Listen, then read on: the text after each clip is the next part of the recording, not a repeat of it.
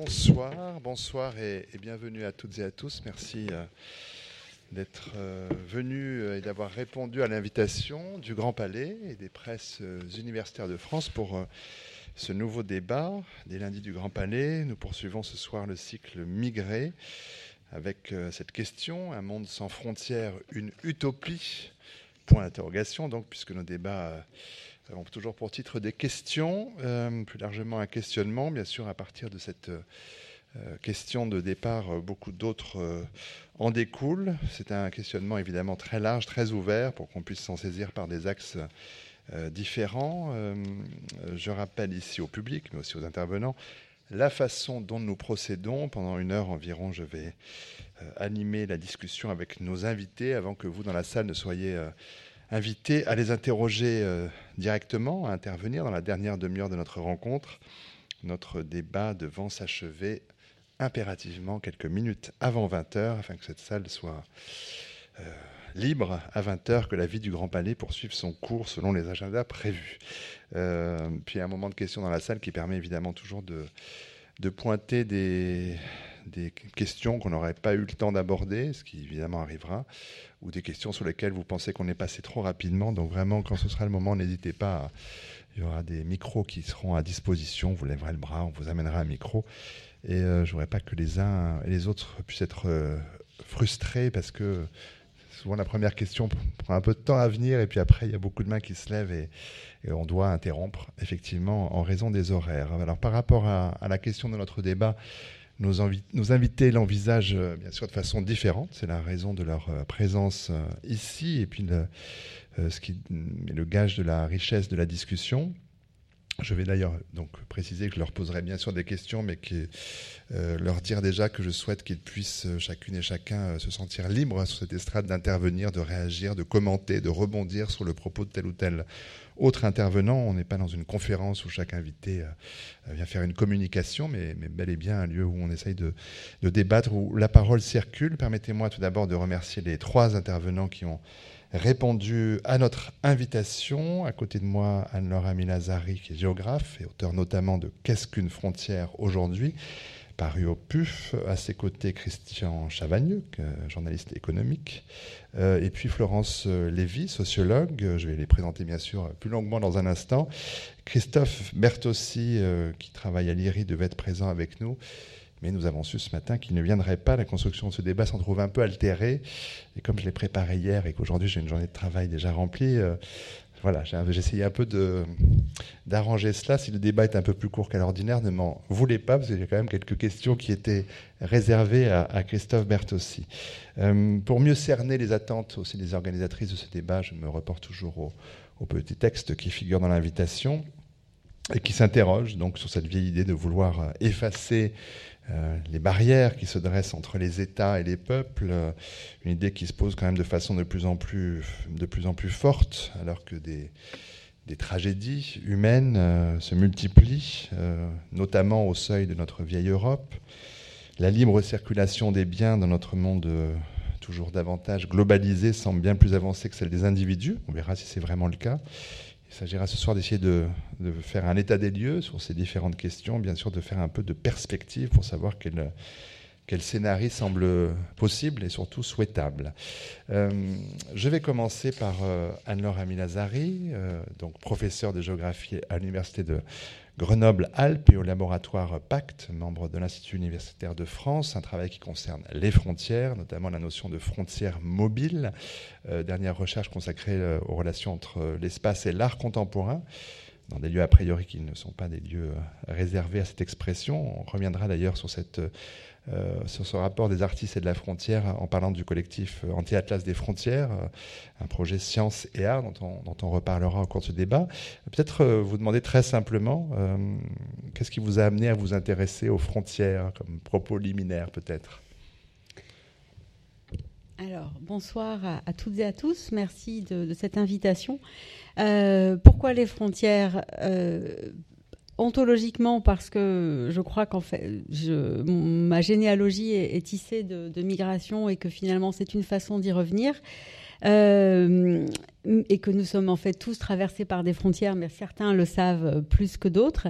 Ceci dit, ça n'a pas été mon premier objet d'étude et je me suis euh, intéressée aux frontières à partir des Andes où j'ai vu se construire une série de routes euh, à très haute altitude, très très rapidement, à la fin des années 90, dans des conditions qui défiaient euh, toute euh, rationalité économique. En fait, les études d'impact n'étaient pas faites. Et donc, il y avait une, entre des pays notamment qui ne comme la Bolivie et le Chili, qui ne, n'échangeaient pas de, diplomates, il n'y avait pas de relations diplomatiques, donc il y avait des tas de choses qui se passaient à travers les frontières qui ne ressemblaient absolument pas à la carte géopolitique qu'on pouvait en avoir a priori.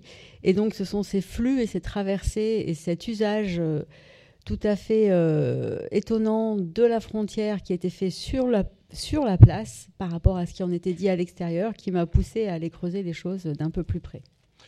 Est-ce que la France est un, est un pays où les recherches sur les frontières euh, euh, sont intéressantes ou est-ce qu'il y a des pays qui sont le plus, euh, plus portés sur cette question?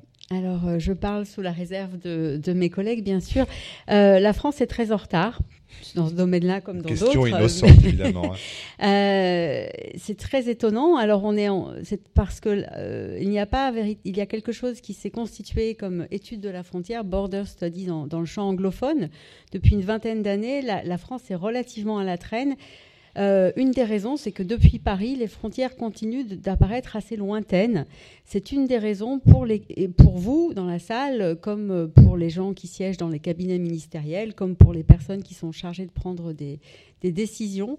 Euh, le traitement des frontières en France reste hyper sectoriel, donc il y a des, politiques euh, économiques, il y a des politiques migratoires, enfin on, pourra revenir sur le débat, et c'est une des raisons pour lesquelles nous organisons en fait à l'Assemblée nationale le 7 juillet une, un forum avec des, décideurs euh, locaux, nationaux, avec des chercheurs aussi, pour essayer de, mettre ensemble, euh, non pas une doctrine, mais au moins une pensée complexe de la frontière, parce que pour l'instant, en France, euh, on en a, ce me semble, une vision relativement euh, simplifiée, que nous, chercheurs, tentons de, nuancer avec force travaux, et puis avec une diffusion récente un petit peu plus étendue, mais qui était jusqu'ici restée dans les, dans les tiroirs des et dans les, sur les étagères des bibliothèques.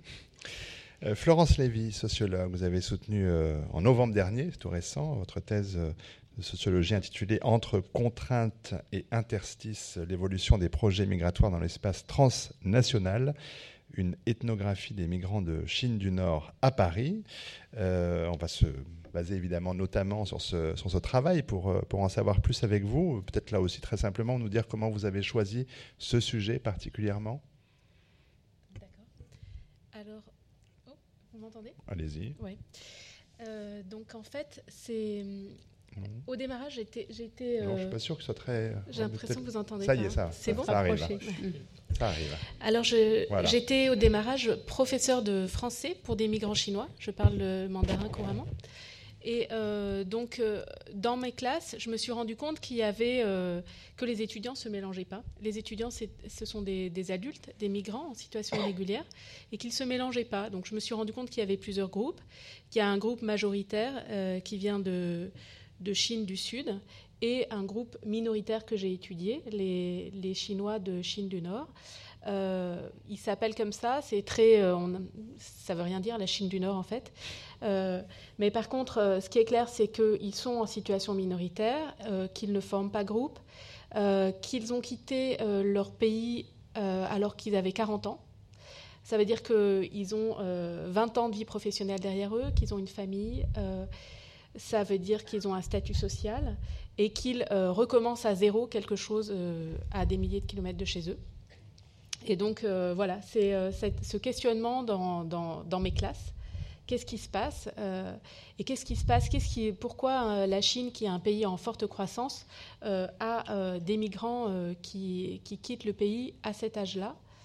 Et puis la, deuxième question qui, est, qui vient aussi de ces, gens-là, c'est que en fait, deux migrants sur trois sont des femmes et que deux femmes sur trois sont divorcées. Voilà. Ça, c'est la, caractéristique des migrants que j'ai étudiés. Alors ça, c'est un, premier point, juste parce qu'on reviendra tout au long du débat sur votre étude singulière par rapport à ce propos qui va embrasser beaucoup de, beaucoup de pays de par le monde. Vous la placez où la frontière entre la Chine du Nord et la Chine du Sud? Où il la place où? Voilà, c'est plutôt ça. Euh, alors ici, il était très facile de, savoir d'où viennent, les migrants qui viennent de Chine du Sud, qui viennent d'une petite bourgade, euh, vraiment euh, à une heure d'avion de, Shanghai. par contre, les, autres, ceux que j'étudiais, je ne savais pas comment, comment les nommer, mais eux, confrontés à Paris, et c'est vraiment contextuel, hein, euh, s'appelait migrants de Chine du Nord. Parce qu'en en fait, quand on regarde la carte, ils viennent de régions qui sont du Nord. Euh, à Paris, euh, enfin, les Français ont tendance à les appeler les, les Dongbei, mais en fait, c'est Dongbei, c'est une région de Chine, et ces gens-là viennent de bien plus, bien plus loin, et ils viennent même du Sud. Donc, j'ai réutilisé leur appellation, qui est contextuelle, qui est liée à la confrontation à Paris. Euh, pour les désigner parce qu'ils ont des caractéristiques qui sont similaires. Mais sinon, je, quoi qu'il en soit, je ne pouvais pas les désigner euh, d'une manière. Euh, enfin, géographiquement, ils, ils, sont dispersés dans toute la Chine. Et c'est leur déplacement ici qui les fait s'appeler, se reconnaître comme ça. voilà, c'est déjà un point sur lequel on, risque de, revenir. Un premier, première prise de parole maintenant de Christian Chavagneux, docteur en sciences économiques spécialiste de questions euh, macroéconomiques, de la mondialisation, des, euh, des, paradis fiscaux dont on a beaucoup parlé. Vous en avez beaucoup parlé euh, récemment dans la presse écrite et, dans les médias. la régulation des banques et de la finance, vous avez enseigné à l'Institut d'études politiques de Paris ainsi qu'à l'Université Paris-Dauphine, éditorialiste à Alternative économique et Alter Eco Plus, et puis tous les samedis matins dans l'émission On n'arrête pas l'écho sur France Inter, également chroniqueur dans une émission euh, hebdomadaire de BFM Business, la librairie de l'écho, vous commentez toutes les publications économiques euh, qui sortent, euh, membre du conseil éditorial de la revue Esprit également. Non, je vais m'arrêter là parce que la carte de visite est longue. Parmi les derniers ouvrages parus, l'un avec Thierry Philippona, La capture, où l'on verra comment les intérêts financiers ont pris le pas sur l'intérêt général et comment mettre fin à cette situation. Euh, un titre explicite, c'était paru à la découverte il y a 2-3 ans maintenant. Et puis Les Aventuriers de la finance perdue chez Casterman, donc avec aussi une partie dessin. Pourrait revenir sur les débats consacrés à la bande dessinée bientôt.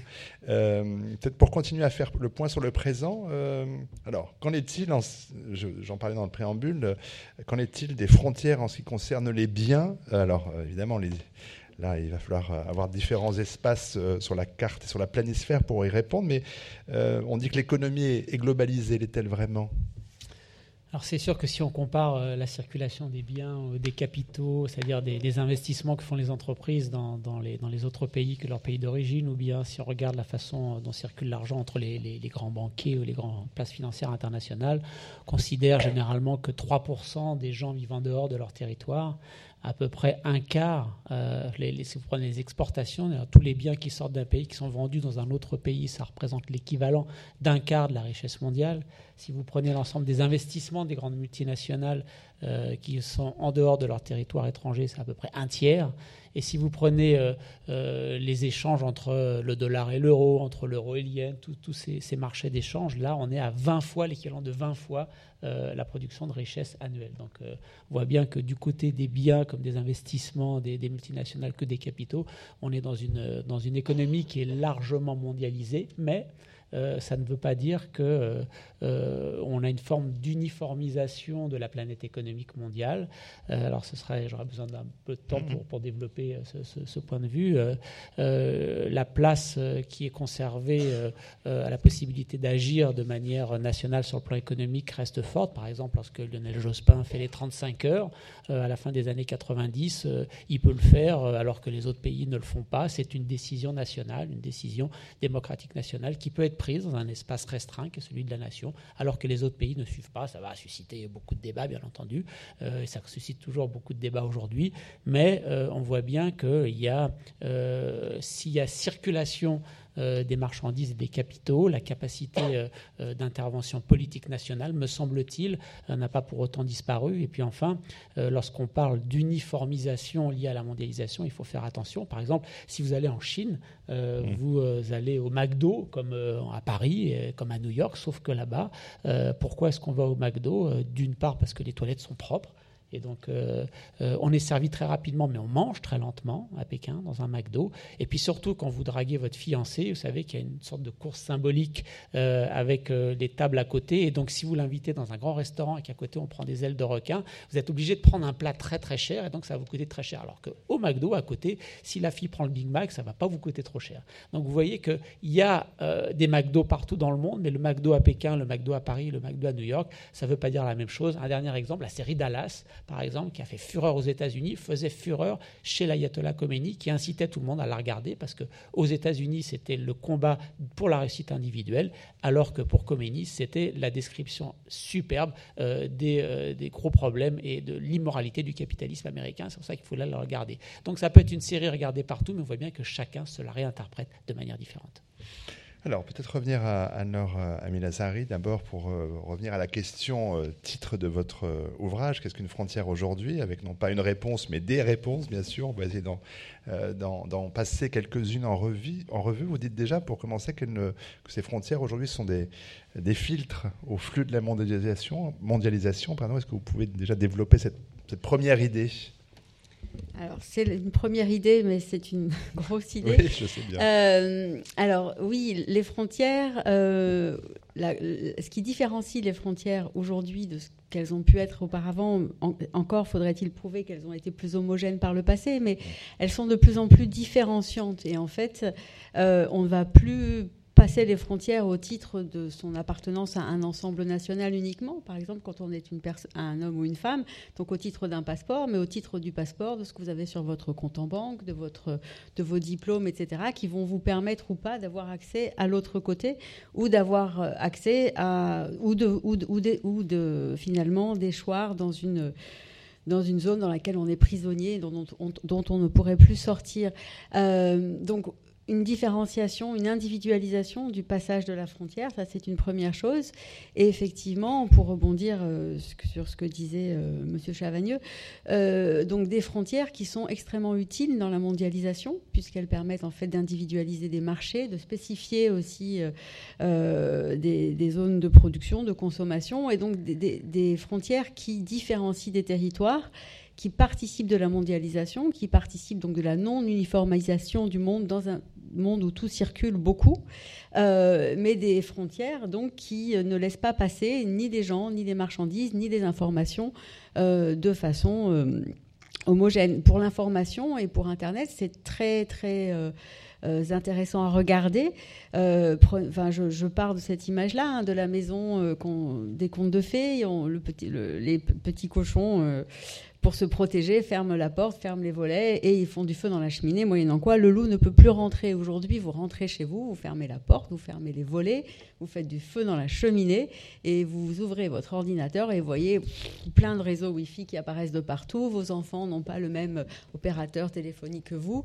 Il faut des codes et une fois qu'on a ces codes, eh ben, on se retrouve renvoyé à des frontières, c'est-à-dire que vous voulez Netflix, mais Netflix ici ne sera pas exactement le même qu'aux États-Unis, iTunes non plus, etc. Donc il y a une, géométrie variable de la frontière, euh, des frontières en fait, et des fonctions liées à la frontière, qui est une chose importante. Donc individualisation, géométrie variable, et euh, qui sont, euh, des, éléments extrêmement importants. Et puis déplacement et non-corrélation des fonctions liées à la frontière euh, et du lieu où elle est opérée. C'est-à-dire que pendant longtemps, on a quand même eu euh, l'illusion qu'on passait la frontière quand on passait la ligne qui était sur la carte. D'ailleurs, il y avait ce petit frisson au Pertuis. Euh, ou alors quand on rentrait en Belgique, ça y est, on y est, on est très content. Il y a quelque chose, il y a une petite aventure qui se joue là. Aujourd'hui, la frontière, vous la passez au moment où vous remplissez sur Internet vos coordonnées de passeport pour prendre un billet. Vous la passez, enfin, vous allez être, on continuera à être contrôlé à de multiples Les marchandises vont être contrôlées tout le long d'une chaîne de, circulation, à commencer par les ports d'origine où les conteneurs démarrent, hein. les fameux conteneurs qui sont à côté dans l'installation Empire de, Ping. ils partent de Chine, visés par des agents fédéraux américains qui sont euh, officiellement dans tous les grands ports chinois pour euh, pré, euh, dédouaner en fait les, conteneurs pour qu'ils arrivent en, avec plus de sécurité dans les ports américains. Donc la frontière est franchie en amont, elle est partout, et pourtant elle existe encore. Christian Chavagneux, justement, sur la, dimension économique, au niveau économique, quel type de filtre existe pour ces flux de la mondialisation, il y a euh, ce que vient, ce que vient d'évoquer euh, Anne-Laure Amilazari, mais euh, on pourrait dire aussi que selon les, lieux, selon les, régions, évidemment, selon par exemple qu'un conflit existe entre deux pays frontaliers, là pour le coup, le flux, il est très nettement indiqué par la, par la frontière territoriale. Oui, tout à fait. N'y a, pas de, a pas de marché. Déjà, il n'y a pas de marché euh, mondial du travail. Hein. Mmh. les hommes, je l'ai rappelé tout à l'heure avec mon chiffre de 3%, circulent très très peu. Donc il n'y a, pas de marché international mondialisé du, travail. Pour le reste, les États continuent à mettre, à utiliser différents outils. Un outil de moins en moins prégnant qui est euh, euh, ce qu'on appelle les, les, droits de douane. C'est-à-dire, mmh. hein, vous, êtes, vous, achetez un produit à l'étranger, il rentre dans votre pays, bah, vous le taxez un peu. Et puis lorsque vous-même vous essayez d'envoyer, euh, de vendre votre, vos produits à l'étranger, eh bien, ils sont taxés. Donc les droits de douane, depuis la Seconde Guerre mondiale, il y a eu beaucoup euh, de conférences internationales entre les grands États pour réduire ces droits de douane. Aujourd'hui, vous savez qu'on parle beaucoup du TAFTA, par exemple, mmh. hein, de l'accord possible de partenariat transatlantique entre l'Union européenne et les États-Unis. Ce n'est pas un accord typique de, l'après-guerre où euh, l'Union européenne et les États-Unis essaient de diminuer ces fameux droits de douane pour que les produits puissent plus facilement circuler entre notre continent et les États-Unis. Aujourd'hui, le droit de douane moyen sur nos échanges avec cette zone économique, sont autour de 2-3%. Alors, il existe ce que les économistes appellent des pics tarifaires. Ça vous prenez un produit particulier ici, un autre produit là, et là, vous trouvez des droits de douane à 20, 30, 40%, parce que nous, on protège notre agriculture, parce que les Américains euh, protègent leur marché public, etc. Et on peut avoir des, droits de douane. La véritable frontière aujourd'hui, elle est dans les normes. C'est-à-dire que, mm. par exemple, en France, vous voulez mettre une voiture, une nouvelle voiture euh, sur le marché, eh bien, vous devez euh, demander une autorisation publique. Aux États-Unis, vous voulez mettre une voiture sur le marché, vous mettez votre voiture sur le marché, et puis si des fois elle a des gros problèmes, eh bien, vous serez poursuivi euh, par les tribunaux, par les clients devant les tribunaux, et vous devrez indemniser. Vous voyez bien que la norme euh, de mise sur les marchés n'est pas du tout la même. Aujourd'hui, effacer la frontière économique, ça voudrait dire harmoniser euh, l'ensemble des normes, les rendre identiques, et on s'aperçoit avec l'échec annoncé du TAFTA, euh, je ne vais pas faire une petite page d'orgueil, au moment où les négociations du TAFTA ont commencé, j'ai écrit trois mois après qu'elles n'iraient pas jusqu'au bout et qu'elles euh, n'aboutiraient pas, parce que c'était évident que les, normes qui sont acceptées aux États-Unis, on fait des OGM, on lave les poulets au chlore, nous, on ne veut pas d'OGM, on ne veut pas de poulet lavé au chlore, on ne veut pas qu'il y ait trop d'antibiotiques utilisés pour faire grossir les viandes, etc. etc. Donc on a euh, euh, un conflit de normes entre... Et là, on ne parle que de l'Europe et des États-Unis. Si vous rajoutez la Chine, si vous rajoutez l'Indonésie, l'Amérique latine, etc., les normes sont complètement différenciées. Et ces normes, elles résultent d'abord de choix de société, de préférences nationales et de choix de sociétés nationaux. On ne peut pas, les économistes peuvent rêver d'harmoniser euh, les, normes, peuvent rêver d'harmoniser les taux, les prix, mais ils ne pourront jamais harmoniser les préférences collectives des sociétés. Et c'est la raison pour laquelle ces frontières-là, à mon sens, vont continuer à perdurer. Alors peut-être à propos de, frontières encore, hein, parce qu'on reviendra tout à l'heure sur, euh, évidemment, euh, et très largement sur les, les hommes et les femmes et les individus euh, à travers ces frontières, et on parlera notamment avec Florence Lévy, mais pour revenir et pour varier les horizons sur la question de la frontière, le cas de l'Afrique est évidemment intéressant, puisque les frontières des pays ont été quand même le fait des colons, qu'ils ont dessiné, des, qu'ils ont fait les tracés qui sont une source de questionnement pour les pays africains depuis la décolonisation.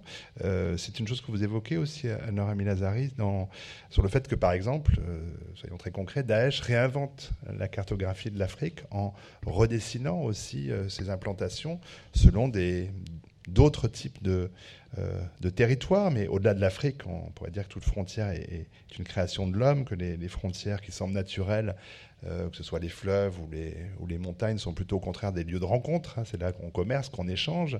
Euh, donc, euh, entre la construction de l'homme, la construction politique et puis la, la réalité des individus, la question du tracé d'une frontière est toujours une chose extrêmement complexe. Tout à fait. Alors, Daesh, bien sûr. Daesh, c'est pas complètement l'Afrique. C'est à la limite, ça serait beaucoup arabe, mais mmh. en fait, les. Ou Acmi, pardon. Voilà. dire aussi. ou Acmi. alors, aucune frontière n'est naturelle.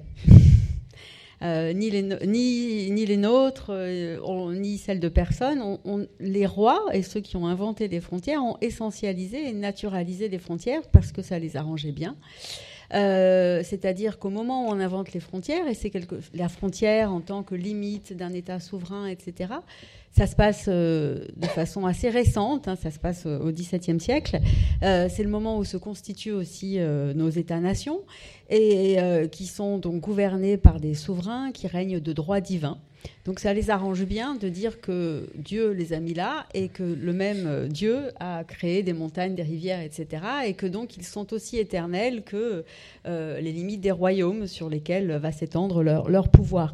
Donc c'est euh, un tour de passe-passe politique extrêmement brillant que nous avons un petit peu oublié, qui coïncide, c'est un petit peu plus compliqué que ça, avec l'idée, le fait qu'on a aussi besoin besoin et enfin un outil pour dessiner des frontières. Ce sont des cartes qu'on va donc dessiner des limites linéaires alors que sur le terrain elles ne le sont absolument pas, mais vu d'un cabinet ministériel, que ce soit en Utrecht, euh, euh, ou, en Prusse ou à Paris, ça semble relativement simple. Quand on sait à quoi ressemble une, montagne, un tas de cailloux, ça n'est absolument pas linéaire. Un fleuve, ça bouge.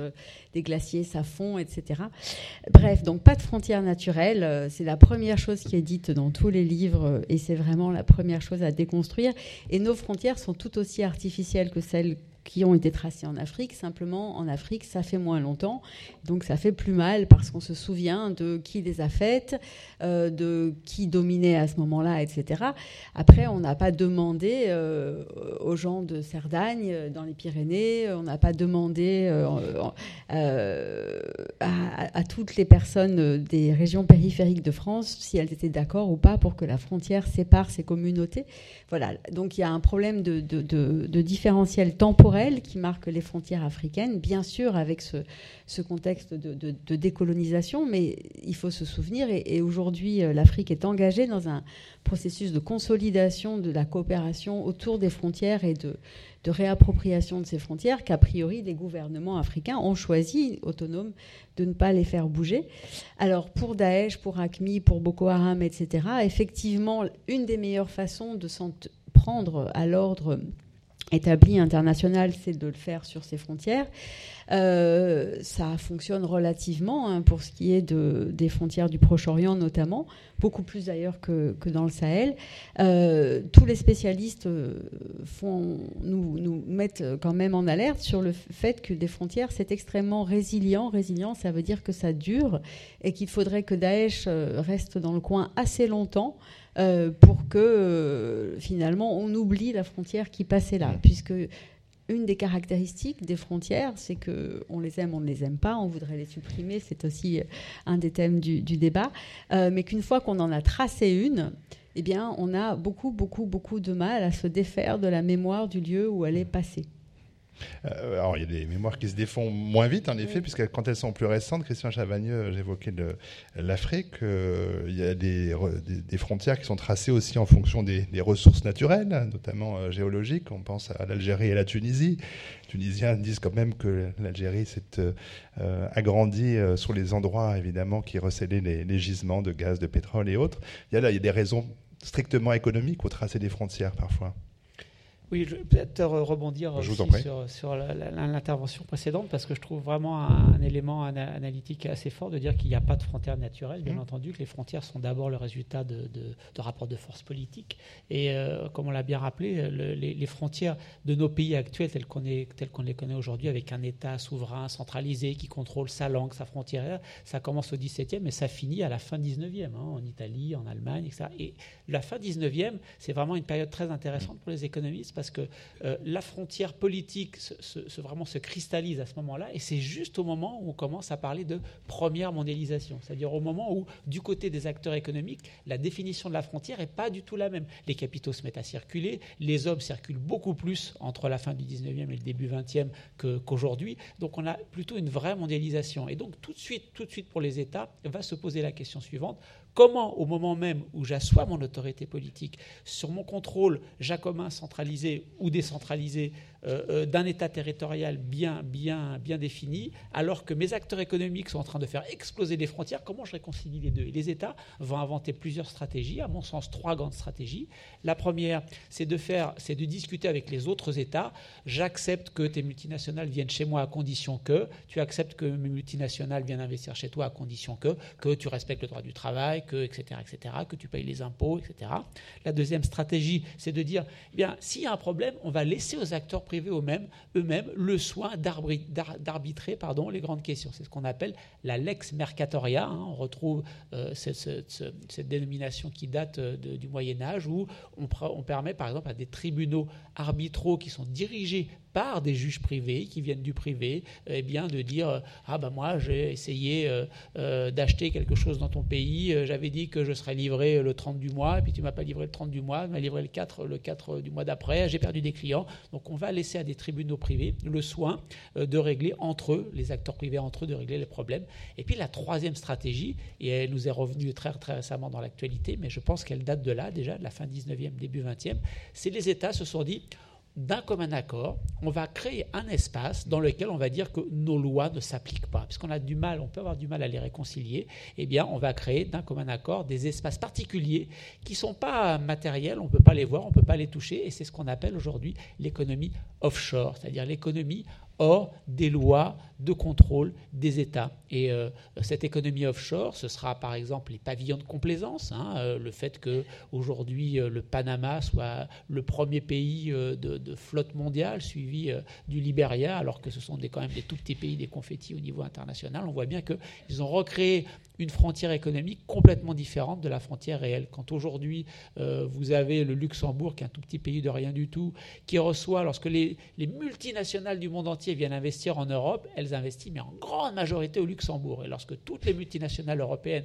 investissent dans le reste du monde, quel est le premier pays dont la puissance industrielle vous avez tous sous-estimé jusqu'à présent C'est le Luxembourg. Non, bien sûr, ces statistiques, elles sont complètement fausses.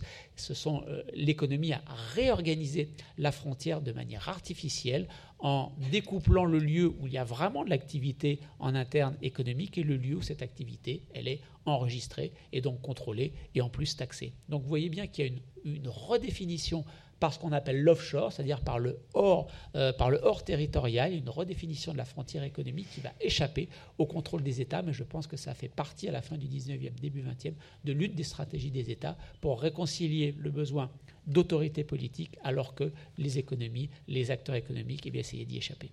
Alors peut-être retour euh, aux frontières bien réelles comme lieu de crispation et avec les très nombreux murs érigés sur de très nombreuses euh, frontières. Euh, là encore, Anne-Laura Milazari, quel type d'effet sur les populations de part et d'autre de ces murs? Parce que généralement, il y a quand même un pays qui construit ce mur contre l'autre. C'est rarement un mur qui est dressé des deux côtés. Alors, on ne va pas généraliser, mais peut-être prendre quelques euh, points d'exemple comme appui. Alors, d'abord, les murs, c'est seulement 8% des frontières du monde. Alors, c'est un chiffre croissant. C'est beaucoup. C'était euh, bien moins, bien moins, mais donc murs, frontières, c'est pas équivalent. Hmm. C'est beaucoup, mais c'est et ensuite, euh, c'est à la fois possible et difficile de généraliser. Un des murs, euh, celui de la frontière États-Unis-Mexique, mm. par exemple, c'est aussi une des zones les plus intégrées de la planète. C'est-à-dire que c'est aussi une zone où les enfants vont à l'école de l'autre côté du mur, font la queue éventuellement, où, les gens vont. Enfin, euh, la première chose qu'on trouve aux États-Unis de l'autre côté du mur, ce sont des centres commerciaux mm. pour les Mexicains des classes moyennes qui franchissent donc ces murs de façon euh, euh, légal. Euh, donc une économie des murs qui est en fait une économie de séparation, enfin une économie et une, géopolitique des murs qui est complexe parce qu'en fait elle différencie les populations de part et d'autre des, du mur et non pas, euh, enfin comment dire, elle ne différencie pas un côté A et un côté B du mur, mais elle ségrègue socialement, ethniquement en fait les les groupes du côté A et les groupes du côté B. Le mur entre Israël et Palestine sépare en fait des Palestiniens d'autres Palestiniens, avec pour but en fait de créer une dystopie telle du côté israélien dans les quartiers palestiniens que les Palestiniens vont quitter en fait ces quartiers et finalement libérer de l'espace. Donc ce, ce que l'on a, c'est enfin, donc une, une, aggravation bien sûr euh, des conditions de la traversée, une grande difficulté pour les personnes qui viennent de loin et une, euh, une, crispation aussi des relations entre les gens qui traditionnellement vivaient de part et d'autre des murs en assez bonne entente et la façon dont ils ont à gérer euh, les populations migrantes qui se trouvent prises au piège en fait des traversées et qui vont attendre des mois euh, pour traverser au Bangladesh, donc au Mexique ou ailleurs, du mauvais côté du mur. Mmh. Euh, et puis des, lieux aussi qui étaient plutôt des lieux de passage, euh, avec toute une économie en fait d'échange euh, liée à la frontière, qui se trouvent de plus en plus mêlés à des circuits d'économie illégale que les murs sont censés abolir, mais en fait renforcent puisque ils augmentent les différentiels de la valeur des biens de part et d'autre de, la frontière. Donc trafic d'armes, trafic de drogue, etc. Euh, qui euh, font final, augmentent entre ça et le, problème des trafics de personnes. Euh, les populations qui vivent vraiment de part et d'autre du mur, qu'elles traversent ou qu'elles ne traversent pas, ont vu en fait le contexte, enfin le niveau de violence dans lequel elles, existent augmenter de façon considérable. Ah, peut-être un instant encore sur le, cette frontière États-Unis-Mexique, Christian Chavagneux, puisque c'est effectivement le, euh, la frontière, euh, a priori, la plus murée, elle est aux, deux tiers, enfin grillagée, enfin bon, avec différents. C'est l'Inde. C'est l'Inde. Pratiquement toutes les frontières de l'Inde sont, sont, sont aujourd'hui grillagées. Donc le linéaire frontalier le plus important aujourd'hui, c'est l'Inde. Bon, alors le Mexique se contentera de la deuxième marche de ce triste podium. Euh, en tout cas, la frontière États-Unis-Mexique est euh, proportionnellement la plus murée et la plus traversée, comme vous l'avez dit, parce que c'est un lieu de passage euh, très, très fort. Et l'édification de cette clôture de séparation, ou en tout cas son développement, elle coïncide aussi avec l'entrée en, vigueur du, du traité ALENA, c'était en 94, me semble-t-il. Et, et, en même temps, ça correspond du coup à comme conséquence à la dévaluation du peso mexicain. Euh, donc on se dit, qu'est-ce qui se passe à ce moment-là? On construit un mur en même temps qu'on fait un traité.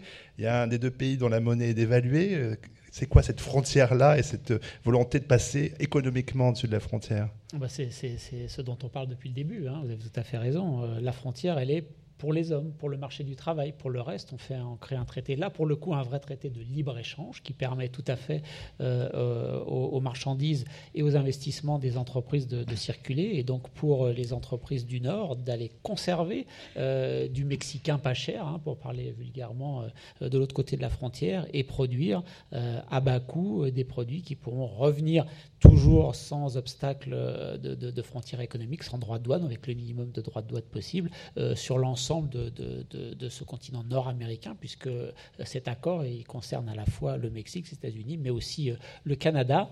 Euh, et pourtant, et pourtant, les économistes se sont amusés à mesurer ce qu'ils appellent l'effet frontière. Euh, et on prend une petite ville au Canada qui est, on mesure la distance et on dit voilà du, de cette ville du Canada jusqu'à une ville américaine il y a 500 km et puis on prend une autre ville canadienne qui est aussi à 500 km de la première ville canadienne et on regarde les mêmes caractéristiques de taille de population, de système économique et on regarde les types d'échanges et on s'aperçoit que, euh, alors qu'a priori, euh, il n'y a pas de raison puisque les frontières économiques sont ouvertes, euh, qu'on on, échange plus avec l'autre ville canadienne qu'avec la ville américaine, et eh bien pourtant l'effet frontière est là. Lorsqu'on est une ville canadienne, on a beau être situé à 500 km d'une ville américaine et d'une ville canadienne qui sont exactement les mêmes, les mêmes caractéristiques, on échange beaucoup, beaucoup de fois plus avec la ville canadienne qu'avec la, ville américaine. L'effet frontière est toujours marqué pour les économistes. Euh, alors peut-être pour euh, en venir à la notre vraie question, un monde sans frontières, une utopie, est-ce qu'il est faut s'inquiéter de cette mondialisation économique euh, ou est-ce qu'elle peut être euh, au contraire un modèle ou une faille euh, pour repenser la libre circulation des individus, alors même que l'on sait que pour l'heure, c'est quand même, la, vous le disiez tout à l'heure, la richesse des individus qui, est un critère déterminant. Alors non pas pour euh, passer les frontières, mais pour s'installer dans un autre pays. Euh, euh, j'ai lu que récemment, la carte verte américaine avait des mesures beaucoup plus souples. Si on a 500 000 dollars sur son compte en banque, les, formalités sont beaucoup plus rapides. C'est un fait que j'ignorais. C'est l'intérêt de préparer ces débats, évidemment. alors, est-ce que ça peut être un modèle? Je vais demander d'abord à la, la non-économiste, mais à la géographe, à Laura Milazari. Est-ce que c'est un modèle Est-ce que la mondialisation économique pourrait, euh, est-ce que la libre circulation des biens pourrait être inspirée euh, un modèle pour la libre circulation des individus? D'abord, il n'y a pas de, il y a pas de, on l'a vu, de, de, libre, de, libre, non, il n'y a pas de libre circulation absolue des, des biens non plus. Euh, donc, euh, la question qui doit se poser est celle de, la réciprocité, en fait, je pense en économie comme en matière euh, migratoire, et, de la, et, la, question de savoir, eh bien, quand on a un passeport Schengen et qu'on a effectivement accès aux trois quarts du monde, à la fois en termes de représentants humains, d'espace, etc. Qu'est-ce qu'on peut imposer à ceux qui ne l'ont pas?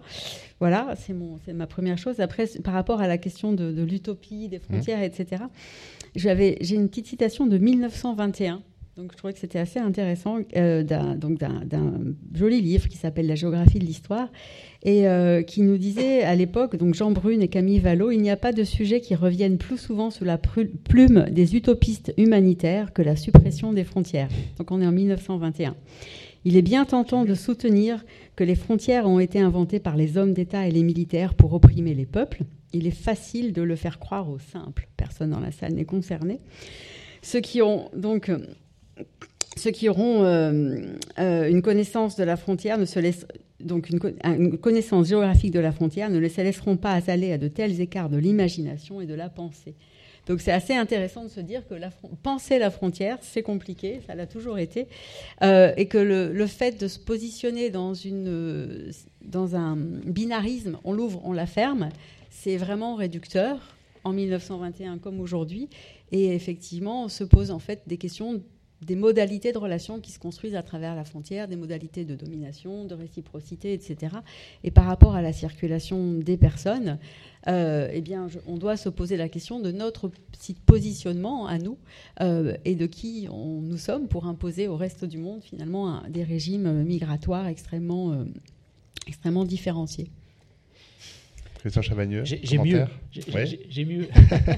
1916, un juriste belge qui s'appelle Paul Hotley et qui, euh, qui, préconise de prendre à l'égard des richesses naturelles des mesures de mondialisation, en fait, dans un livre qui, euh, qui euh, essaie de porter une utopie mondialiste, mondialisante, hein, d'harmonie de l'ensemble des peuples. Et en fait, en travaillant avec un spécialiste du sujet, on s'est aperçu qu'en 1904, il semblerait que ce soit M. Pierre de Coubertin qui utilisait le premier le mot de mondialisation. il a fait des choses, Pierre de Coubertin.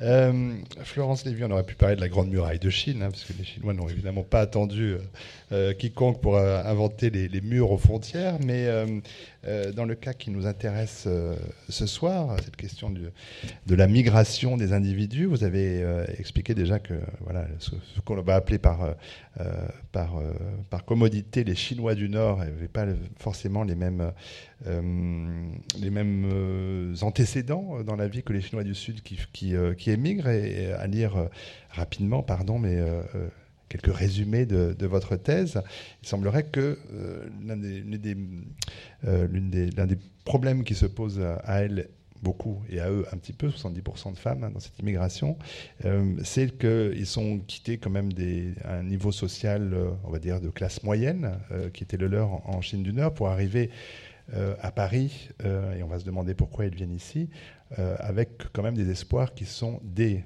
espoirs qui sont très différents de la réalité qu'ils trouvent et qu'effectivement se retrouver pour un Chinois du Nord au service d'un Chinois du Sud comme domestique alors que c'est donc un ancien, une ancienne personne des classes moyennes qui se retrouve au service d'une ancienne personnes venant du monde rural, on va dire cela comme ça, était euh, une chose difficile à supporter et que euh, cette, euh, pour s'en émanciper, il y avait notamment, et hélas beaucoup, de recours à la prostitution. c'est ce qu'on on a vu différentes enquêtes et reportages, notamment dans le quartier de, Belleville. Ces femmes que l'on voit sur ces trottoirs sont plutôt majoritairement issues de la, Chine du Nord. Alors je reviens à la question de départ. Pourquoi ces personnes très différentes et qui viennent de, lieux géographiques, vous nous l'avez expliqué quand même finalement assez différents de, Chine. Pourquoi Paris? Pourquoi venir ici? Pourquoi traverser tant de frontières? Alors ça me fait rigoler parce qu'en en fait c'est une question que seuls les Français posent. Euh, à chaque fois que je fais une conférence sur le travail que je fais, ça revient. Euh, c'est une question qui vient pas du tout euh, lorsqu'on écoute les migrants et qu'on les écoute sans poser de questions, sans les, sans les interrompre et pour se demander, pour voir un petit peu quelles sont leurs préoccupations. Alors, euh, ce qui est clair, c'est que euh, ce sont des gens donc qui étaient, euh, qui, qui, se situent comme appartenant à une couche moyenne de la population, mais qui étaient favorisés dans la Chine d'avant les réformes des années 90. Donc, euh, c'est des gens qui ont. Euh, on a euh, des, ouvriers qualifiés, mais il y a aussi beaucoup de cadres, d'infirmières, de médecins, d'ingénieurs, de, de, personnel de syndicats, de personnel d'encadrement. il y a aussi des personnels hautement qualifiés. Enfin, hautement qualifiés, qui étaient plutôt des personnels de, direction en fait, il y a aussi des gens qui, euh, qui euh, ont quitté euh, les entreprises d'État pour travailler en tant qu'entrepreneur privé et, certaines gagnaient pas mal d'argent. Donc on peut se demander pourquoi ces gens décident de partir. alors je pense qu'il faut garder en tête, surtout avec tous les scandales qu'il y a sur la crise migratoire actuellement, que tout le monde trouve que chez soi c'est plus confortable. Et euh, la plupart des gens décident pas de partir comme ça, euh, sans, sans, y être poussés ou sans euh, considérer qu'ils n'ont pas assez de, de, ressources sur place pour pouvoir vivre dignement. ou pour pouvoir élever leur enfant dignement. Donc, dans cette Chine qui est en train de changer à la fin des fin des années 90, ces gens ont considéré qu'ils ne pourraient plus continuer à être à, avoir un niveau de vie de classe moyenne. Et c'est ça qu'ils sont venus chercher. Euh, la question qui se pose, c'est à cette époque-là, il y avait quand même Internet. Donc, pourquoi euh, ils ont pensé que ça allait être facile? Parce que c'est un petit peu ça qu'ils ont pensé. Mmh. Donc, ça revient un peu sur la question des frontières. Bien qu'il y ait de l'information qui circule, l'information ne circule pas. Euh, voilà. Et donc, euh, il y a des, choses, des éléments qui sont euh, sociaux qui font que l'information ne circule pas. Actuellement, l'information ne circule toujours pas, alors que ces gens-là sont depuis plus de dix ans en France. Donc, il y a des, petites informations qui circulent, mais il y a aussi l'information qui bloque. C'est-à-dire que les migrants qui arrivent aujourd'hui de Chine du Nord à Paris ne sont pas au courant de des conditions réelles dans lesquelles vivent leurs compatriotes ou concitoyens? Euh, Ils ne sont pas vraiment au courant. Euh, et euh, il y a un espèce de, d'accord informel entre les gens qui sont là dans des situations très difficiles pour ne pas expliquer en Chine qu'ils sont dans des situations très difficiles à l'étranger. Donc voilà, euh, les choses qui, d'un point de vue euh, économique, euh, pourraient penser, bon, ben, les, migrants vont partir parce qu'ils considèrent qu'à l'étranger, ils vont gagner plus d'argent, ils vont avoir facilement un travail. Non, ça ne marche pas, c'est quelque chose qui, sur le terrain, ne marche pas. Et là, j'ai un cas qui, qui, le, qui le montre. voilà. Alors ensuite, euh, donc c'est des gens qui, sont partis en pensant pouvoir utiliser leurs capacités en France et qui, euh, une fois en France, ne peuvent pas faire valoir leurs compétences. Alors évidemment, ce sont des gens qui ne parlent pas le français, donc euh, oui, mais des gens qui ont des compétences, qui font des travaux manuels. je ne sais pas, un plombier pourrait travailler comme plombier en France. Eh bien non, ça ne se passe pas comme ça. Et d'abord parce que ce sont des migrants qui sont des migrants sans papier, et ensuite parce qu'il y a un problème avec donc migrants sans papier veut dire pas droit de travail, pas droit de travail veut dire être obligé de travailler de travailler au noir dans le marché du travail informel. Là-dessus s'ajoute le fait qu'ils ne parlent pas bien le français, donc ils vont plutôt travailler pour des employeurs au noir chinois. Et pourquoi ces employeurs au noir chinois ne les embauchent pas comme plombiers alors c'est là, une des grosses questions. Donc euh, la plupart des hommes sont embauchés dans les emplois euh, de manœuvre, euh, dans les ateliers de couture, dans les entrepôts, dans les restaurants, des, emplois qui nécessitent la force physique. Et la plupart des femmes, elles, sont embauchées comme euh, travailleurs domestiques euh, pour, pour, les familles euh, des Chinois du Sud, ont des enfants. Et voilà. Donc, en fait, on se rend compte que dans le processus migratoire, mais même à l'intérieur des réseaux chinois, sur lesquels la langue ne pose pas de problème, le, fait de ne pas avoir des papiers ne pose pas de problème, ces gens-là sont considérés comme sans aucune qualification de Chine, premièrement, et euh, du coup, étant sans qualification, ils ne sont plus que des hommes et des femmes, et ils sont euh, assignés à euh, quelque chose qui relève du genre, c'est-à-dire de compétences masculines ou féminines. Or, comme moi j'étudie ces gens-là dans, la longueur, je me rends compte qu'en Chine, ils n'ont jamais exercé ce type de compétences, et que c'est extrêmement violent pour eux de faire ce type d'emploi. J'ai interviewé pas mal de femmes qui sont donc nourrices à Paris et qui disent avoir peur de casser le bébé. Parce qu'elles, mm. elles ont eu un enfant, mais ce n'est pas elles qui se sont occupées de leur enfant, c'est grand, les grands-parents. Elles n'ont jamais fait à manger, elles ne savent pas faire à manger. Euh, elles étaient dans un système communiste où elles mangeaient dans une cantine. Euh, les hommes n'ont jamais euh, travaillé avec des, en utilisant leur force physique. Donc, en fait, quand nous, on, idéalise la migration et on pense que les gens partent de quelque chose de moins bien pour aller quelque chose, vers quelque chose de mieux, eh bien, ce n'est pas du tout ce que je retrouve sur mon terrain. Mais ce qui, ce qui veut dire que ça rend le, retour au pays encore plus improbable, hypothétique, impossible, parce qu'on ne peut pas revenir en ayant euh, cette expérience-là Alors, donc déjà, donc dans un premier temps, ils travaillent. Excusez-moi, je vais faire une réponse mmh. un petit peu décalée. Euh, dans un premier temps, ils travaillent pour des, migrants chinois et ça se passe très mal. Euh, ils ont le sentiment d'être exploités. Mais en fait, la plupart des gens qui, qui travaillent au noir sont exploités. Le fait d'être euh, de travailler au noir favorise le fait qu'on ne va pas avoir d'horaire, qu'on ne va pas pouvoir négocier son salaire, qu'on ne va pas avoir des conditions de sécurité, par exemple. Euh, voilà. Donc, euh, ils estiment qu'ils sont exploités par euh, les migrants du Sud. Et puis, une partie des, migrants que, j'interviewe, à un moment donné, choisit d'arrêter de travailler pour des migrants chinois et essaye de travailler pour des Français. Alors les Français, c'est en fait c'est la population qui est non chinoise, hein, donc c'est pas nécessairement un critère de nationalité. Et là encore, on va se rendre compte que les hommes font des emplois d'hommes et les femmes font des emplois de femmes. Euh, et en particulier dans les emplois de femmes, donc euh, elles vont être travailleurs domestiques pour des familles françaises au noir. Euh, elles vont travailler, elles vont se former sur place dans les emplois du care. Vous avez peut-être vu les, tout les manicures chinoises. et également, elles vont faire la prostitution pour les femmes. Donc ça, c'est que des emplois de femmes. Euh, excusez-moi, j'ai oublié. la réponse détournée, c'est que ça rend le retour au pays d'autant plus impossible. Alors, euh, en tout cas, c'est absolument impossible de dire, parce qu'il y a une, question de prestige social, quand on est parti en position relativement haute, même fragilisée, on ne peut pas revenir euh, en position basse. ça, c'est clair. Donc, l'argent, on ne peut pas dire ce qu'on a fait.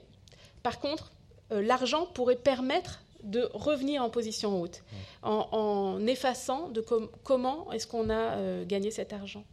Euh, mais encore une fois, s'ils travaillent sans papier dans le marché du travail au noir, eh ben, ils ont moins de chances de gagner de l'argent et de repartir. Donc le système euh, fait que les gens vont s'éterniser en France alors qu'ils étaient partis pour 2-3 ans.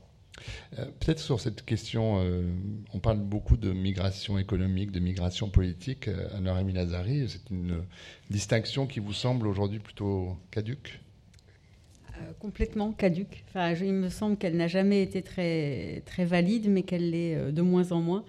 Je récuse complètement l'idée que nous sommes dans une crise migratoire, enfin face à une crise migratoire, nous sommes face à une guerre en Syrie, nous sommes face à une crise géopolitique, et donc dont les premières victimes sont les personnes qui migrent, qui sont en fait pour ceux qui arrivent euh, chez nous, en fait, les, classes moyennes syriennes, euh, les, pays qui hébergent en fait les, exilés de la guerre sont d'abord et avant tout le Liban et la Jordanie, hein, qui ont aujourd'hui euh, reçu 2 millions, enfin des millions de, personnes chacun.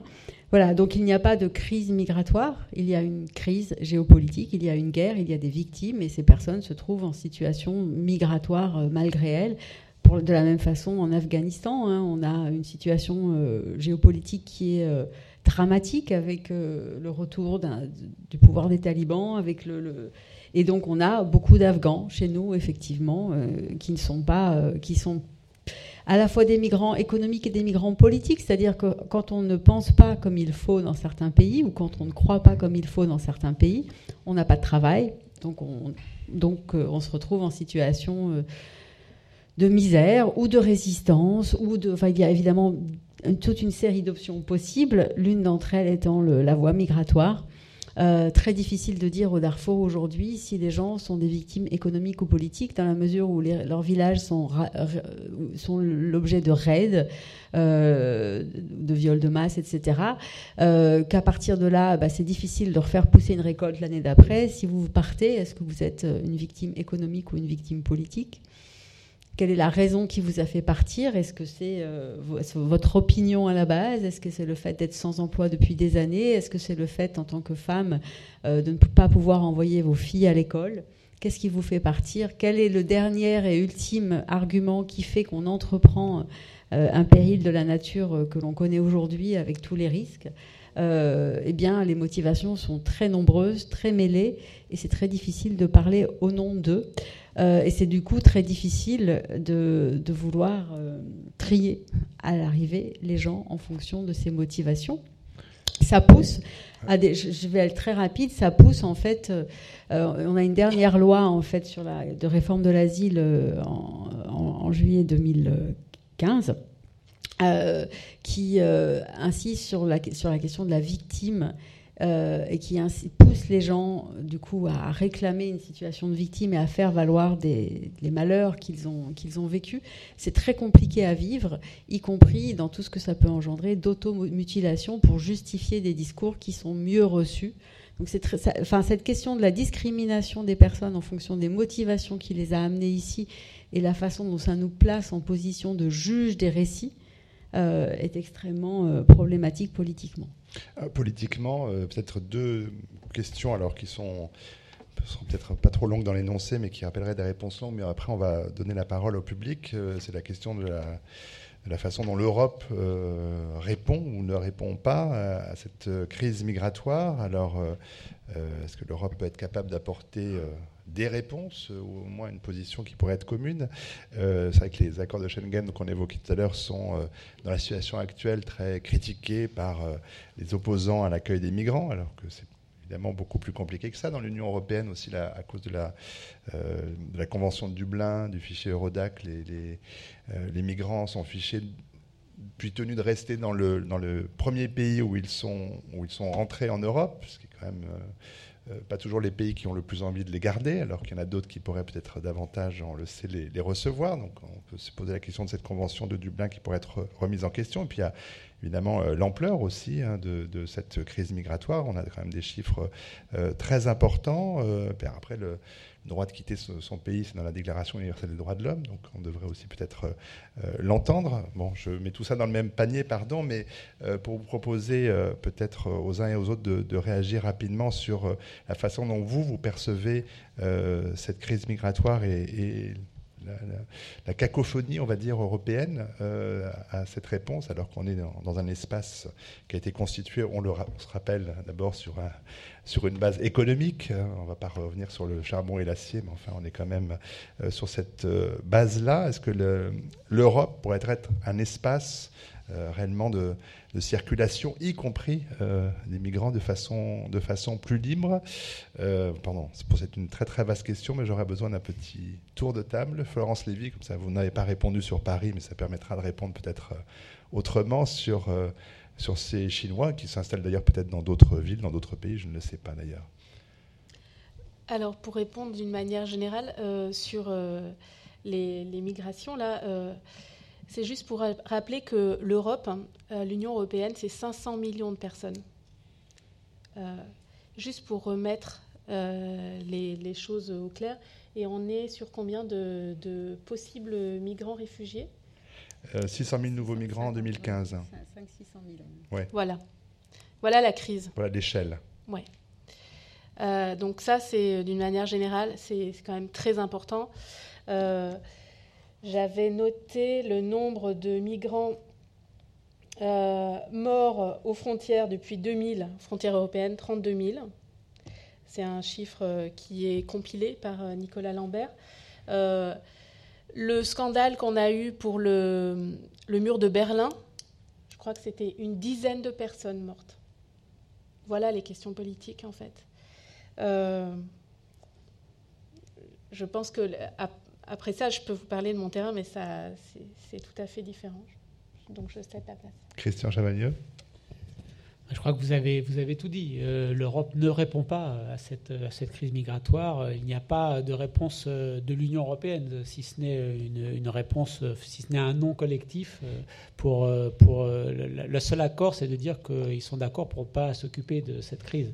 bien évidemment, la France en particulier a un comportement, bon là je m'exprime plus en tant que citoyen qu'expert, un comportement scandaleux hein, sur, sur sa non-participation à, à, la construction d'un collectif européen qui permettrait de répondre à cette crise dont on sait, euh, pour prendre les questions les plus bassement économiques, bien évidemment, ces murs-là, ces frontières-là euh, nourrissent un trafic euh, très lucratif. Mais encore une fois, là, je, dis que, que des banalités qu'on peut lire chacun dans nos journaux respectifs. Oui, pour la France, c'est 50 000 personnes. Nous sommes 65 millions, donc 50 000 personnes autorisées et donc officiellement 30 000 dossiers seulement traités. Donc en fait, c'est beaucoup de bruit pour rien. Euh, pour rien de fait, en fait, parce que évidemment, la réalité est énorme. Euh, moi, j'ai aussi l'impression que, l'Union européenne, enfin les Européens, se laissent un peu mener par le bout du nez, c'est-à-dire que euh, le, fiasco syrien, c'est une preuve de, faiblesse de la politique extérieure européenne et ça se traduit par le fait qu'on se crispe, comme souvent, sur un bouc émissaire qui sont les migrants, pour ne pas parler de ce qu'on fait ou ce qu'on ne fait pas au niveau européen, au niveau méditerranéen, etc. Et il y a là des, décisions autrement plus importantes à, prendre, euh, notamment euh, par rapport à la Russie, euh, qui, a quand même fait en sorte que l'Union européenne soit au bord de la crise de nerfs de façon extrêmement brillante. Voilà. Alors, on va prendre des questions dans la salle. Il est temps, vous levez le bras, on vous donne un micro une première personne se lance, sinon j'ai plein d'autres questions à, poser aux uns et aux autres, mais je ne voudrais pas que le temps ne passe trop vite. 19h33, il nous reste 22 minutes si on compte bien. Vous, êtes, euh, vous restez muet devant euh, l'énormité de notre question posée ce soir. Bon, je profite d'une autre. Euh, ah, ah, pardon, madame, je ne vous avais pas vu. Le deuxième rang. Juste le temps que le micro arrivera, oui, cette phrase de François Héran, un démographe qui, euh, qui, à juste titre, dans une interview qu'on a fait de lui il n'y a pas très longtemps, euh, euh, nous dit le, problème migratoire aujourd'hui, vous savez, ce film, Le, pas de la cigogne. le, migrant pas suspendu de la cigogne. suspendu de la cigogne. Le migrant, il a le droit de, de, lever la patte pour sortir de sa frontière, mais il n'a pas le droit de la reposer de l'autre côté. Je trouve que c'est une belle image. Madame. Oui, mais je ne veux pas parler de, cette histoire de migration parce que je trouve que c'est assez compliqué. Mais par contre, je me pose la question, vous avez dit c'est à partir du XVIIe siècle qu'on a créé les frontières. Enfin, j'ai cru comprendre ça. Mais donc, je voudrais savoir, il y a, eu une période, enfin, tel que vous l'avez présenté, j'avais l'impression qu'il y a eu une période où il n'y avait pas de frontières. Alors, je pense que j'ai très mal compris. Non, non, vous avez bien compris. Et, et en plus, je voudrais savoir justement comment ça se passait avant. Justement, avant que les États-nations soient créés, il y avait quand même des royaumes, des...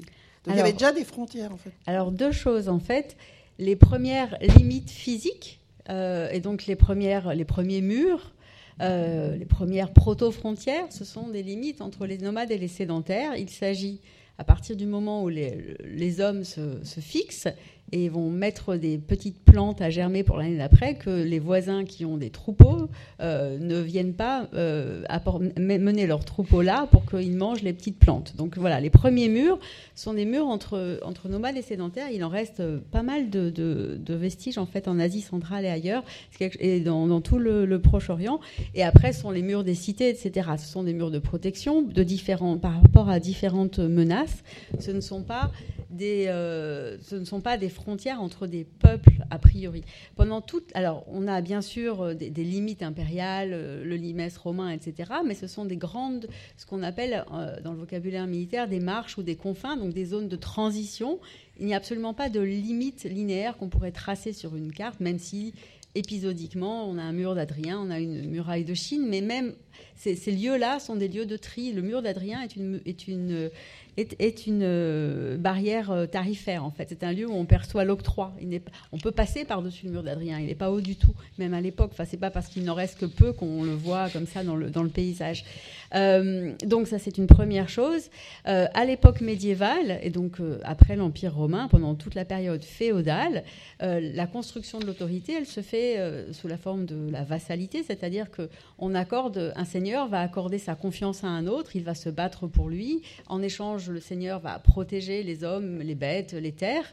Mais dans ces relations de, confiance, et je caricature, il n'y a absolument pas d'obligation de contiguïté territoriale. C'est-à-dire que vous pouvez être le seigneur euh, du, petit monticule A et euh, en référer euh, au, grand, au grand-duc qui est là, et celui le village d'à côté sera en fait sous la dépendance d'un autre seigneur. Et bon, ils vont éventuellement partir tous en croisade ensemble à un moment donné, mais on a un éclatement en fait de la puissance régalienne, de la puissance de l'autorité, qui en fait va se structurer petit à petit. C'est quelque chose de compliqué.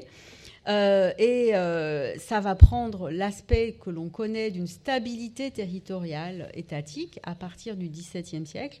Il y, a, une guerre, en fait, qui est la première euh, grosse, une des premières grandes boucheries européennes qui s'appelle la guerre de 30 ans.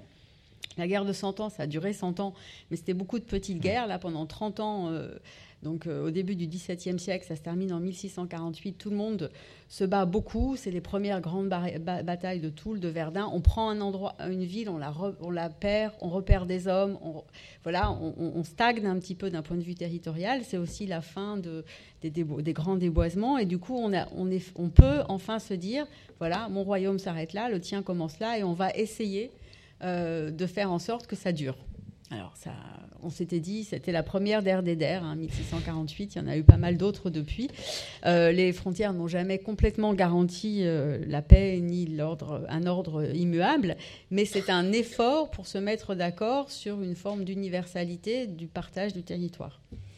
Voilà, donc euh, c'est un moment très important dans l'histoire des relations internationales et on n'a souvent pas tellement conscience de cela. Après, sur le terrain, une frontière, ça n'est rien du tout, euh, sauf si on fait un mur. Euh, parfois, on se trompe entre la Savoie et le Dauphiné. C'est une anecdote assez drôle. En fait, on a envoyé des gens mettre des bornes, hein, comme partout. Sauf et par exemple, dans la Chartreuse, là au-dessus de Grenoble, la frontière passait entre, sur le Guillet. Sauf que les pauvres types qui portaient les bornes, ils sont arrivés, ils ont demandé aux paysans du coin où est-ce qu'on la met. Et on leur a dit, ah bah il y a le Guillet vif et il y a le Guillet mort. Donc en fait, c'est pas le temps à l'époque d'envoyer un SMS, un, fax, un téléx ou rien du tout. Ce sont les, les, factotums qui portaient la pierre qui ont décidé de la mettre sur tel ruisseau et pas sur tel autre. ils ont fait la frontière. Donc euh, euh, il y, avait une incertitude, il y a une incertitude du bornage, et ça n'est qu'aujourd'hui, c'est assez intéressant qu'en marge des murs, qui sont donc un phénomène extrêmement violent mais périphérique, on est enfin en mesure de dire où passent les frontières, et c'est un énorme business en matière de droit international. On prend un GPS, on va effectivement là où elle est censée passer, et on décide si tel méandre, euh, tel monticule, c'est au pays A ou au pays B. Euh, et on peut faire ça sur la terre, on peut faire ça sur la mer. Et je vous assure qu'en ce moment, euh, il y a énormément de, juristes qui sont, enfin, qui sont donc dans ce, processus de détermination précise de là où des frontières. Mais c'était jusqu'ici une fiction. On avait des cartes et puis on avait sur, le terrain quelque chose qui était assez incertain dans la plupart des cas. Voilà. Alors, peut-être une autre question. Est-ce que je reprends la parole Sinon, euh, peut-être pour euh, pas faire un cours d'histoire sur l'empire du milieu, sur la constitution des frontières chinoises, qui n'est pas forcément votre spécialité, mais, mais peut-être sur la, Vous évoquiez tout à l'heure la question de, de l'Internet, et là c'est une question qui pourrait être pour Christian Javagneux et pour vous, Florence Lévy. Ce qui euh, vise un monde sans frontières, c'est les, les méchants GAFA, Google, Apple, Facebook, Amazon, il faut rajouter quelques noms à cette liste-là. Euh, ce monde sans frontières, c'est évidemment la, visée de ces grands groupes euh, qui veulent tous nous connecter.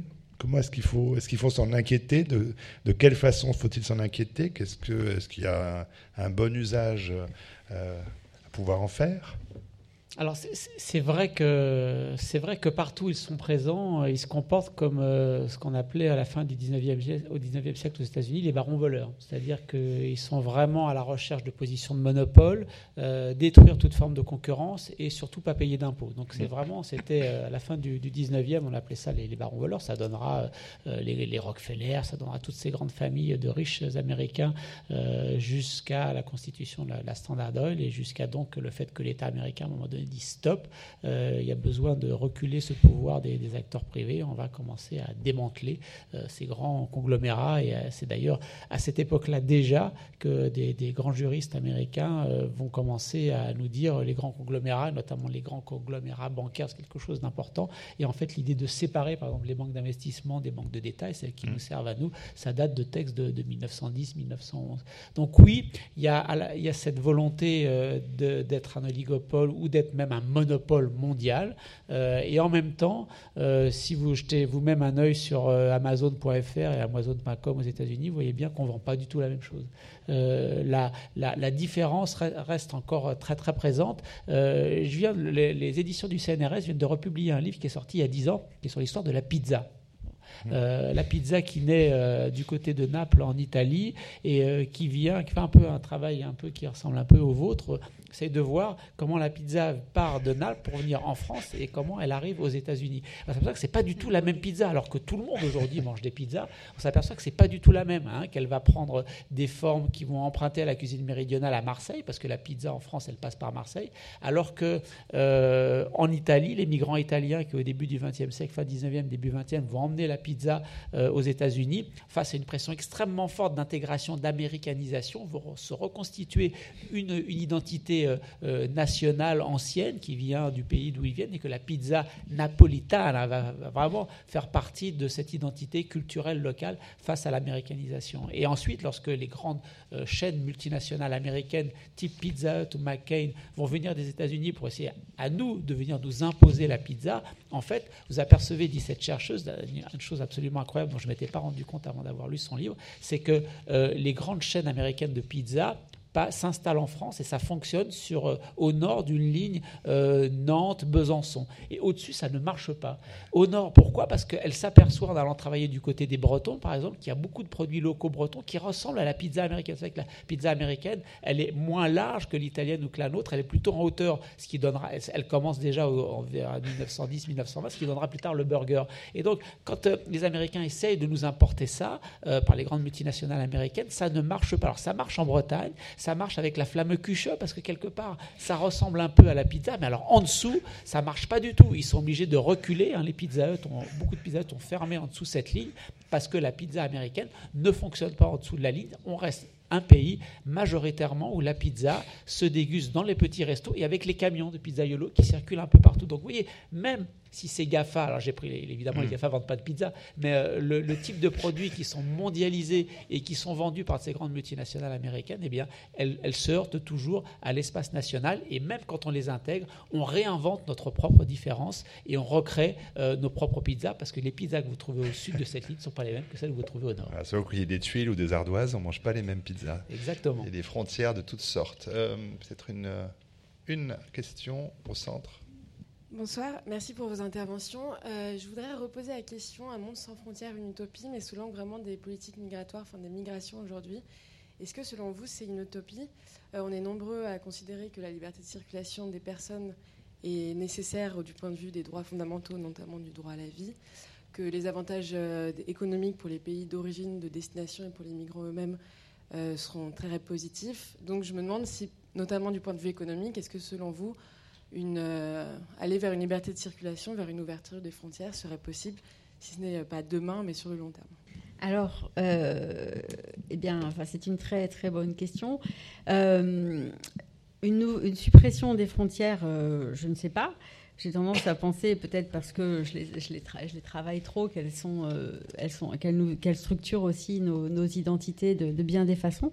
Par contre, des frontières relativement ouvertes, et ou même très, enfin ouvert, c'est-à-dire où on contrôle les flux, mais on n'empêche pas les gens, enfin où les règles de, passage sont plus souples, euh, me paraîtrait quelque chose d'absolument essentiel. Les gens qui sont aujourd'hui perdus en Méditerranée et qui se noient euh, payent leur traversée bien plus cher que s'ils devaient venir en classe affaires chez nous. Voilà, ils ont les moyens de venir.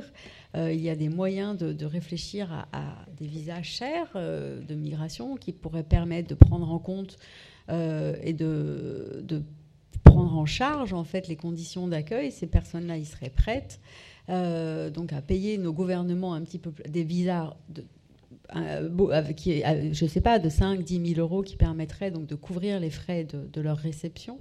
Euh, donc il y a à penser quelque chose, un modèle économique différent et ne pas se braquer sur des, sur des sur une réponse idéologique, mais euh, jusqu'ici, toutes les études sur euh, les fonctions migratoires, y compris économiques, en termes de, coûts et bénéfices, euh, sont, positives et, ça n'est jamais entendu. Donc, c'est effectivement. voilà. Donc, peut-être pas plus de frontières, mais en tout cas des frontières ouvertes, des frontières telles qu'elles étaient ouvertes il y a seulement 20 ans il faut le rappeler, euh, c'est quelque chose. enfin, je trouve que c'est très intéressant de périodiser euh, notre pensée un tout petit peu. Euh, quand on a commencé à, criminaliser la migration et à parler de migrants illégaux, ça paraissait un discours extravagant et complètement et complètement extrémiste. Aujourd'hui, c'est monnaie courante. voilà, ça s'est fait en moins de 20 ans il y a 20 ans, un, migrant illégal ou un alien. Quand on disait alien, il y avait la moitié des gens qui pensaient E.T. Hein, voilà. Aujourd'hui, un alien, c'est un migrant illégal et il est communément admis dans l'Union européenne que la migration constitue un crime dont on ne sait d'ailleurs pas aujourd'hui vraiment euh, comment le traiter de façon judiciaire. De ce tour de table, Christian Chavagneux, pour cette question. Parfait, elle a tout, elle a tout dit. Elle a tout dit. Florence Lévy moi, je, voudrais euh, rappeler qu'en fait, euh, justement pour rebondir sur, euh, sur ce que vous venez de dire, les, migrants que je rencontre ne comprennent pas pourquoi ils sont illégalisés. ils disent mais on n'a rien fait de mal. On donc ce sont des migrants qui sont venus avec des visas et qui sont restés au-delà de la période de leur visa. Donc ce sont des gens qui sont venus par avion, comme la plupart des migrants illégaux maintenant et euh, qui sont pour la première fois de leur vie en situation irrégulière, euh, sont pour la première fois de leur vie confrontés à la police, au fait qu'ils aient peur de prendre le métro, d'être contrôlés euh, lorsqu'ils vont faire leurs courses ou sur leur lieu de travail. voilà. Alors, par contre, donc eux ne comprennent pas du tout ça. Ils comprennent pas cette logique. Par contre, ça a des effets très très concrets sur leur vie. D'une part, parce qu'ils euh, ça, c'est un levier d'exploitation. Le fait d'être sans papier euh, fait qu'on va euh, être forcé d'accepter de travailler pour moins cher que quelqu'un qui aurait des papiers. Donc ça, c'est très, très clair. or, il faut replacer ça au niveau, au niveau de l'organisation économique. c'est peut-être pour ça qu'on peut acheter des t-shirts si peu chers, nous, euh, parce qu'il y a des gens qui les font pour très peu cher, soit euh, sur place en France, soit euh, ils les font très peu, cher au, Sri Lanka. donc il y a circulation même des, des, biens, mais parce qu'il y a discontinuité économique en fait. Voilà. et pour eux, bah, c'est ensuite pour les gens qui sont donc, pour revenir aux migrants que, que j'étudie, ils, ont euh, un panel de choix de vie qui est extrêmement réduit. Et par exemple, euh, si leurs parents meurent en Chine, ils ne peuvent pas retourner, euh, enfin si, ils peuvent retourner euh, assister aux funérailles, mais ce sera la dernière fois. Hmm. Ils ne pourront pas revenir. Donc ils sont face à des choix qui sont kafkaïens en fait. J'ai investi beaucoup d'argent pour venir ici, je dois faire vivre ma famille qui est restée en Chine, et maintenant, comment je fais? Et est-ce que je vais à l'enterrement Ou est-ce que je vais au mariage de mon enfant? Hmm. Euh, donc, euh, ça. Qu'est-ce que je fais? Euh, Il y a aussi une autre conséquence de cette illégalisation, c'est-à-dire que bon, ok, je suis en France, je ne parle pas le français, mais je vais, je vais peut-être être arrêté demain en allant acheter des cigarettes.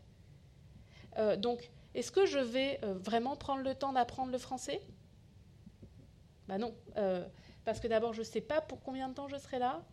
Euh, et puis en plus, ma priorité pour l'instant, c'est euh, l'argent, parce que l'argent, c'est par, l'argent que je vais retrouver euh, le prestige social dont j'ai besoin. Donc ces systèmes-là, ça, favorise le fait que ben il y a les problèmes d'intégration hein, entre guillemets. Ben, ça va dans ce même sens, voilà. Ou remercier les intervenants qui sont venus ce soir débattre de cette très vaste question. Merci d'avoir partagé vos réflexions, votre savoir avec nous. Merci. Merci.